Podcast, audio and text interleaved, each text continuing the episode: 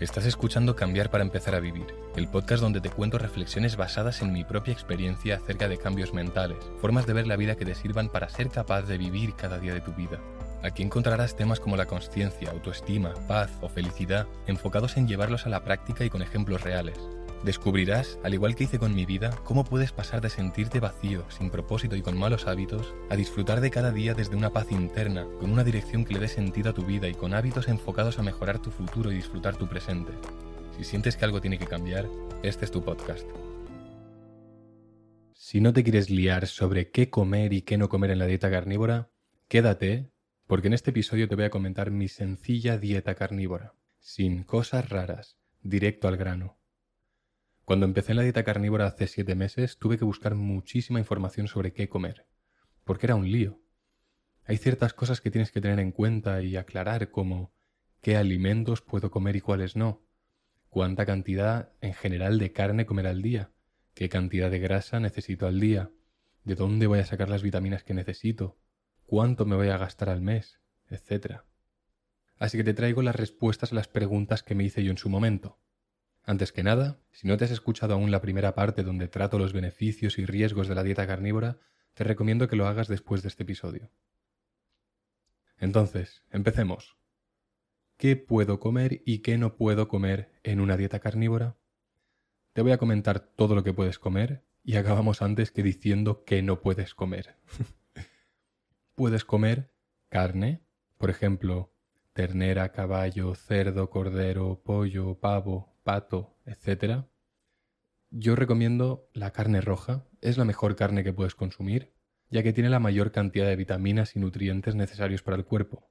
Pero como es la carne más cara, yo la suelo combinar con carne de cerdo y muy de vez en cuando pollo. Vamos a ir ahora una por una. Lo bueno de la carne roja, por ejemplo la ternera, es la cantidad de nutrientes que te va a aportar, pero es más cara. Lo bueno de la carne del cerdo es que suele tener más grasa y normalmente, según el corte obviamente, pero normalmente es más barata que, que la ternera. Luego el pollo. Lo malo del pollo es que es el animal al que más mierda le meten, al que más mierda le dan para que crezca. Así que si al pollo le dan aditivos y suplementos para que crezca, algo acabas consumiendo tú también. Y además, el pollo suele ser una carne que tiene muy poca grasa. Así que para nosotros, para la gente que estamos haciendo la dieta carnívora, no es la mejor opción. Al final, quédate con que la carne roja es la mejor opción, porque es la que más nutrientes, micronutrientes y vitaminas te va a aportar, pero el problema es que es más cara, con lo cual la vas a querer combinar con carne de cerdo, que es más barata y además lo bueno de cerdo es que suele tener más grasa. Número 2. Puedes comer también pescados y mariscos. Siempre que puedo como salmón y si no como atún. Pero no el atún enlatado, sino el cacho de atún, como si fuera un entrecot pero de atún, que no sé cómo se le llama ese corte. También como todo tipo de mariscos cuando puedo. Es importante consumir de vez en cuando pescados y mariscos porque son una fuente buenísima de omega 3. E intento comer pescado o marisco una vez a la semana. Para no liarte, lo único que necesitas saber sobre el omega es que en el cuerpo tenemos omega 3 y omega 6. Y para que el cuerpo no esté inflamado, tiene que haber una relación 1-1, un equilibrio. Por cada 1 de cantidad de omega 6, tiene que haber 1 de cantidad de omega 3. Si no, tu cuerpo estará inflamado, ya que el omega 6 es inflamatorio. Así que, ¿cómo evitas elevar tu omega 6? Pues principalmente evitando consumir nueces, almendras, pistachos, semillas, aceites vegetales, bollería, fritos, procesados, mayonesa y salsas de este estilo. Y desgraciadamente, los animales que se crían comiendo grano suelen tener más omega 6 que la carne de pasto. Pero la carne de pasto es súper cara. Por eso comentaba que es importante consumir pescados para equilibrar el mínimo desbalance que tendrás. Pero te aseguro que la dieta carnívora es muchísimo menos inflamatoria que cualquier otra. 3. El tercer tipo de alimento, los huevos. Los huevos son una excelente fuente de proteínas y grasas, y vitaminas y micronutrientes. Puedes consumir huevos de gallina, pato codorniz, entre otros. Yo intento comer alrededor de tres o cuatro huevos al día, y si a veces como más, pues adelante también. No hay drama. Los huevos, a pesar de lo que cree la mayoría, son una fuente increíble de nutrientes necesarios y buenos para el cuerpo. Así que no hay motivo por el que temerles. Si aún les temes, es un miedo irracional implantado por la propaganda. Si haces un poquito de investigación verás que es así. Número 4. Productos lácteos. La dieta carnívora permite productos lácteos, como quesos y mantequilla, y no menciono la leche ni yogures porque la leche pasa por una cantidad de procesos raros que hace que en vez de ser alta en grasas, tenga más hidratos que grasas. Y lo mismo con los yogures. El tema de los lácteos es un tema en el que no me he puesto a investigar lo suficiente y por lo tanto trato de evitarlos. Lo único que sí consumo es queso y mantequilla. La mantequilla la uso para cocinar porque la mayoría de aceites, si no todos, son altos en omega 6 es decir, que son inflamatorios. 5. Las grasas. La grasa que proviene de productos animales es de donde vas a sacar la energía. Hay dos fuentes principales de energía para nuestro cuerpo. La primera fuente de energía es los hidratos de carbono, sobre los cuales si no tienes mucha información, o si crees que tienes mucha información pero no te has adentrado a investigarlos de verdad, te recomiendo escuchar el episodio número 165 llamado los hidratos de carbono te están matando. Y en ese episodio verás clarísimamente cómo los hidratos de carbono no son la opción óptima si quieres maximizar tu salud y tu bienestar diario. Así que la siguiente fuente de energía que nos queda son las grasas, que son más óptimas para el cuerpo. Número 6. Vísceras y órganos. Y aquí es donde se pone un poquito delicado porque la mayoría de gente les da asco. A mí no me da asco en sí, lo que me da asco muchas veces es el sabor. O sea, no me da asco la idea de comerme un órgano, sino el sabor de ese órgano. Por ejemplo, las típicas vísceras u órganos que se comen son el hígado, los sesos, riñones, la lengua, etc., ya que son ricos en nutrientes esenciales. Por ahora los órganos que he probado son el hígado, el cual es la mejor opción nutritiva. Es una locura la cantidad de micronutrientes y vitaminas que te puede aportar, pero lo odio. No me gusta nada el sabor. Y luego también he probado los sesos de cordero, que también están muy bien a nivel nutritivo, no tanto como el hígado, pero el sabor me gusta más. Quédate con que el hígado es una fuente de vitaminas increíble. Es el mejor alimento que existe para el ser humano, literalmente, no hay discusión y es una fuente de vitamina C muy buena si estás en la dieta carnívora. Número 7. Embutidos y carne procesada. Algunas opciones como el jamón, el tocino y otros embutidos pueden ser parte de la dieta, pero siempre que puedas, evítalos porque suelen tener aditivos y mierdas que no creo que sean buenas para el cuerpo. Cuanto más simples, menos procesos y más natural puedas mantener los alimentos que comes, mejor. Cuanto más se parezca tu dieta a lo que podía comer un humano hace 200.000 años, mejor. Por ejemplo, yo embutidos trato de no comer, pero a veces cuando me da mucho hambre y aún me falta una hora para ir a comer porque estoy teletrabajando y no es momento de desconectarme, pues igual pico un poquito de un poquito de fuet. Me corto unas rodajitas y me lo como. Tampoco hay que ser extremistas, yo creo. Por mucho que tengan algunos aditivos o alguna algún producto no natural que les ponen, pero el tema es no los comas cada día. Número 8. Agua, café y té sin azúcar. Yo no tomo café, porque ¿pa' qué? Si aún sigues bebiendo Coca-Cola, Fanta, Nestí, Pepsi y todas estas mierdas, significa que lo más probable es que aún no te hayas parado a mirar tu dieta. Porque si te, si te paras mínimamente a mirar tu dieta y a preocuparte mínimamente por tu salud, una de las cosas más obvias a quitar son los refrescos. Porque, ¿refresco de qué? O sea, ¿para qué necesitas un refresco? Tan enganchado estás al azúcar, aunque compres Coca-Cola cero. Lleva otras cosas que hace que tenga ese sabor dulzón y probablemente lleva aún más mierda con tal de quitar el azúcar. Así que yo qué sé. Pero tan enganchado estás al azúcar que en vez de beber agua que no te sabe a nada, si tienes que beber algo que te sepa algo, o sea, tan enganchado estás a los estímulos que no puedes ni beber agua porque es que el agua no sabe. Espero que no estés ahí, porque es que si no tienes ni este mínimo, eh, seriamente, párate a trabajar el área de la alimentación, porque es que es de las cosas más claves para tu día a día para sentirte bien. Y si aún estás bebiendo refrescos y mierdas de estas, no sé qué estás haciendo. Déjalos hoy mismo, porque es que literalmente no sirve para nada. Mira, yo es que no bebo ni café, pero entiendo que bebas café porque te puede activar. Pero el refresco, o sea, la bebida de refresco es para las personas, literalmente, es para las personas que no tienen control de su mente. Si tú aún estás bebiendo refrescos, es que no controlas tu mente. Porque literalmente, el único motivo por el que tomarías un refresco es, uno, porque te estás haciendo un cubata, y aquí te lo paso, porque no te vas a beber el cubata a palo seco, y si bebes de vez en cuando, pues ok, bébete el alcohol con el refresco. Y dos, porque necesitas un montón de estímulos en tu día a día y no eres capaz de beber agua, cuando el agua es lo mejor que puedes beber. Y un refresco es que no te da nada, simplemente te aporta mierda porque tiene azúcar. Es que de verdad que no lo entiendo. Pero bueno. Número nueve y último ya es la sal.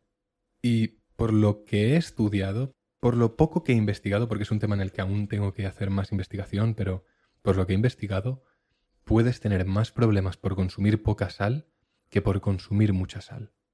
Yo estos últimos meses estoy consumiendo mucha sal porque me lo pide el cuerpo. Y esta es una de las cosas que me encanta de la dieta carnívora, y es que el cuerpo te guía. Si tu cuerpo te está pidiendo un alimento es porque lo necesita. Si te apetece comer cortes grasos como la panceta es porque tu cuerpo necesita la grasa. Si tu cuerpo te pide sal es porque necesita esa sal. La sal es una fuente de electrolitos que son esenciales para varias funciones biológicas. Y este tema es muy importante, escuchar qué te pide el cuerpo. Yo hay días que de repente voy al congelador y digo, a ver, ¿qué como? Y es como que no me apetece la carne roja, pero en cambio veo la carne de cerdo que tiene un montón de grasa y eso sí que me apetece. Entonces, ¿qué antojo tiene tu cuerpo? ¿Tu cuerpo antoja carne? Suena rara la palabra, pero ¿tu cuerpo te está pidiendo comer carne? Lo típico que un día dices, ¡buah! ¿Cómo me comería eso? Entonces es porque la necesitas. Voy a recalcar también que de vez en cuando, normalmente una vez a la semana o dos, como algo de hidratos, porque tampoco quiero que mi cuerpo pierda la capacidad de procesar hidratos, y porque no me gusta que mi dieta interfiera con lo social. Y además, mi pizza semanal no me la quita nadie. Tengo que decir que la pizza que me hago yo se podría llamar una pizza proteica, porque lo que hago es no cojo masa de pizza, sino que cojo tortitas de estas para hacer burritos o para hacer tacos o lo que sea, y entonces le pongo una capa fina de tomate, entonces luego le pongo, suelo hacer dos variantes. En una de las tres tortitas me pongo atún, bacon, a veces palitos de cangrejo y un huevo en medio. Y la otra variante de la pizza es carne picada, bacon, queso y un huevo encima. Y un poquito de orégano. Y eso literalmente es todo proteína, excepto por la base, que es la tortita, y la capa fina de tomate. Así que, ok, estoy comiendo pizza, que es hidratos, pero realmente la mayor parte de lo que estoy comiendo es proteína igualmente. Así que ahí te va un hack si estás en la dieta carnívora y te apetece una pizza. La siguiente pregunta es, cuánta cantidad de grasa debo comer. Al principio recuerdo que me hice un Excel con lo que iba a comer cada día y cuánta cantidad necesito de proteínas y grasas en función de mi peso y hice mates y números y cálculos. Pero la magia de esta dieta es que tu cuerpo es sabio y sabe cuánto tienes que consumir de cada cosa. Porque la saciedad es hormonal. La saciedad no es mi barriga está llena, no puedo más y ya dejo de comer sino que la saciedad es, uy, aún tengo hueco, aún me podría comer otro cacho más, pero el cuerpo no me pide que siga comiendo. Ya estoy bien así. La saciedad también es, uff, es la hora de cenar ya y no tengo hambre. Y pasan las horas y sigo sin hambre. Y esto es lo que me suele pasar. Si tú comes y acabas de comer y estás reventado, tienes la barriga súper llena, significa que te falta añadir grasa. Yo siempre que voy a comprar busco los cortes con más grasa Porque lo importante de esta dieta es cumplir los mínimos de grasa. Si al cabo de las semanas, siguiendo esta dieta, te sientes cansado, es que tienes que consumir cortes con más grasa. Así de sencillo. A día de hoy, como la gente cree que las grasas de origen animal son malas, entonces las carnicerías ya cortan la carne de forma que quitan la grasa muchas veces. Por eso, trata siempre de buscar los cortes más grasos, porque es lo que más cuesta encontrar y es lo idóneo para esta dieta. Siguiente pregunta importante. ¿De dónde obtengo las vitaminas necesarias? Y aquí hay un tema que es muy interesante con las vitaminas, y es que si investigas verás que la carne roja, por ejemplo la ternera, tiene todas las vitaminas que necesitas. Y el hígado tiene también las vitaminas que necesitas, igual que la carne roja, pero aún más cantidad. Con lo cual el hígado es la hostia. Y mucha gente te dirá, pero la ternera no tiene vitamina C. Y eso no es verdad. Si la carne roja es fresca, sí tiene vitamina C. Pero al ser una vitamina hidrosoluble, si la carne no es fresca, se pierde esa vitamina C. El hígado tiene mucha más vitamina C comparado con cortes magros de ternera, así que también es una opción. Pero en mi caso, como no me gusta el hígado y no sé cuán fresca es la carne que como, no sé cuánto tiempo pasa hasta que se pierde esa vitamina C al ser hidrosoluble, entonces lo que hago es que cada dos días más o menos como un kiwi, que es una fruta con mucha vitamina C y no tanto azúcar aunque también tiene mucho azúcar, es lo que hay. Otro tema que le preocupa a la gente sobre la vitamina C es que, aun pudiendo sacar la vitamina C de estos alimentos, es muy poca la cantidad que sacas comparada con la cantidad que necesitamos. Pero no es así. Aquí hay un matiz, hay un detalle que nos estamos perdiendo y es que cuando tú haces una dieta cetogénica como la carnívora o la keto, necesitas mucha menos cantidad de vitamina C. ¿Por qué? ¿Qué clase de magia es esta? Porque la molécula del hidrato de carbono es muy parecida a la molécula de la vitamina C. El cuerpo solo puede transportar una cantidad máxima de vitamina C al día.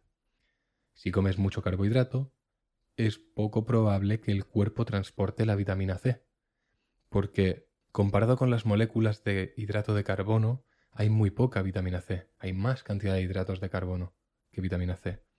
Por eso, para que se transporte la cantidad necesaria de vitamina C, tienes que consumir más cantidad de vitamina C. Si consumes muchos carbohidratos, como las moléculas de estos dos, de la vitamina C y carbohidratos, son muy parecidas, el cuerpo es como que se confunde y en vez de transportar vitamina C, transporta hidratos de carbono. Imagínate que hay un bus que recoge unas moléculas y las lleva a otro sitio. Y tiene solo una cantidad fija de viajes que hace al día. Este bus recoge vitamina C y la transporta. Ok.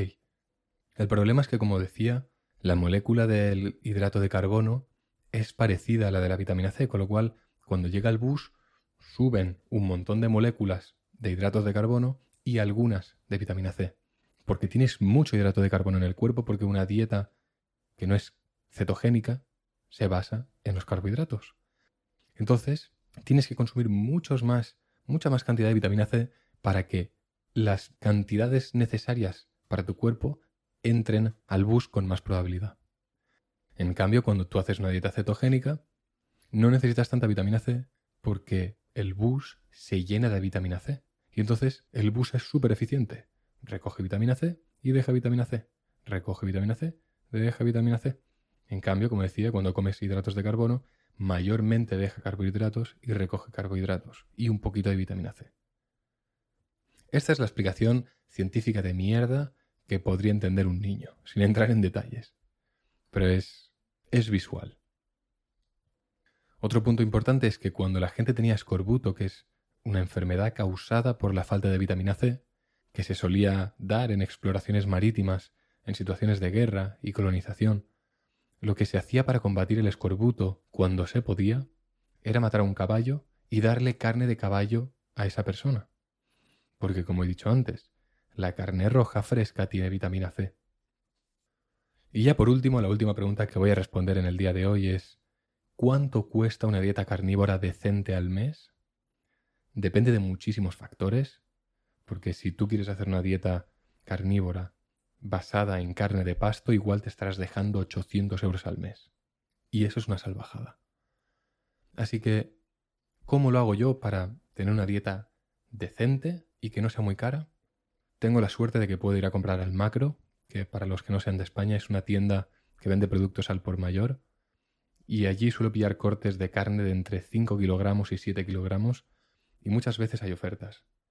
Teniendo esto en cuenta, me suelo gastar unos 170 euros al mes en esta dieta. Y cuando llego a casa de comprar, suelo cortar la carne en paquetes de 400 gramos o 600 gramos, depende de la carne, pero de media 500 gramos, medio kilo, y cargo el congelador. Cargo el congelador de estos paquetes y entonces antes de ir a comer saco unas horas antes el cacho de carne y ya está. Y así solo voy a comprar una vez al mes y literalmente tardo 20 minutos. Pura eficiencia, como a mí me gusta. Si te ha interesado este episodio, entonces te interesará uno de los próximos episodios que subiré, donde hablaré sobre cómo iniciarse y seguir la dieta carnívora y cómo es mi dieta carnívora a día de hoy. Si no te has escuchado el episodio anterior, en el que hablo de por qué deberías hacer la dieta carnívora, episodio en el que repaso los beneficios y riesgos de esta dieta, deberías hacerlo. Porque siempre tenemos que saber el porqué de lo que estamos haciendo. Y si el porqué tiene sentido, entonces, ok, entremos en detalles como los de hoy sobre qué comer y qué no, y cuánto cuesta, y las vitaminas qué, y las grasas qué, y no sé qué, y no sé cuántos. Entonces, si aún no lo has hecho, escúchate el primer episodio de esta serie que estoy haciendo de episodios sobre la dieta carnívora. Y nada más. Como siempre, si consideras que este podcast te está ayudando a avanzar en las áreas de la vida, en cualquiera de ellas, entonces considera seguir al podcast para no perderte los episodios. Y nada más. Como siempre, disfruta de la vida, pásate la dieta carnívora que verás como la vida mejora. y si no mejora, puedes volver a lo de siempre. Y nada más. Nos vemos el próximo lunes. Chao, chao.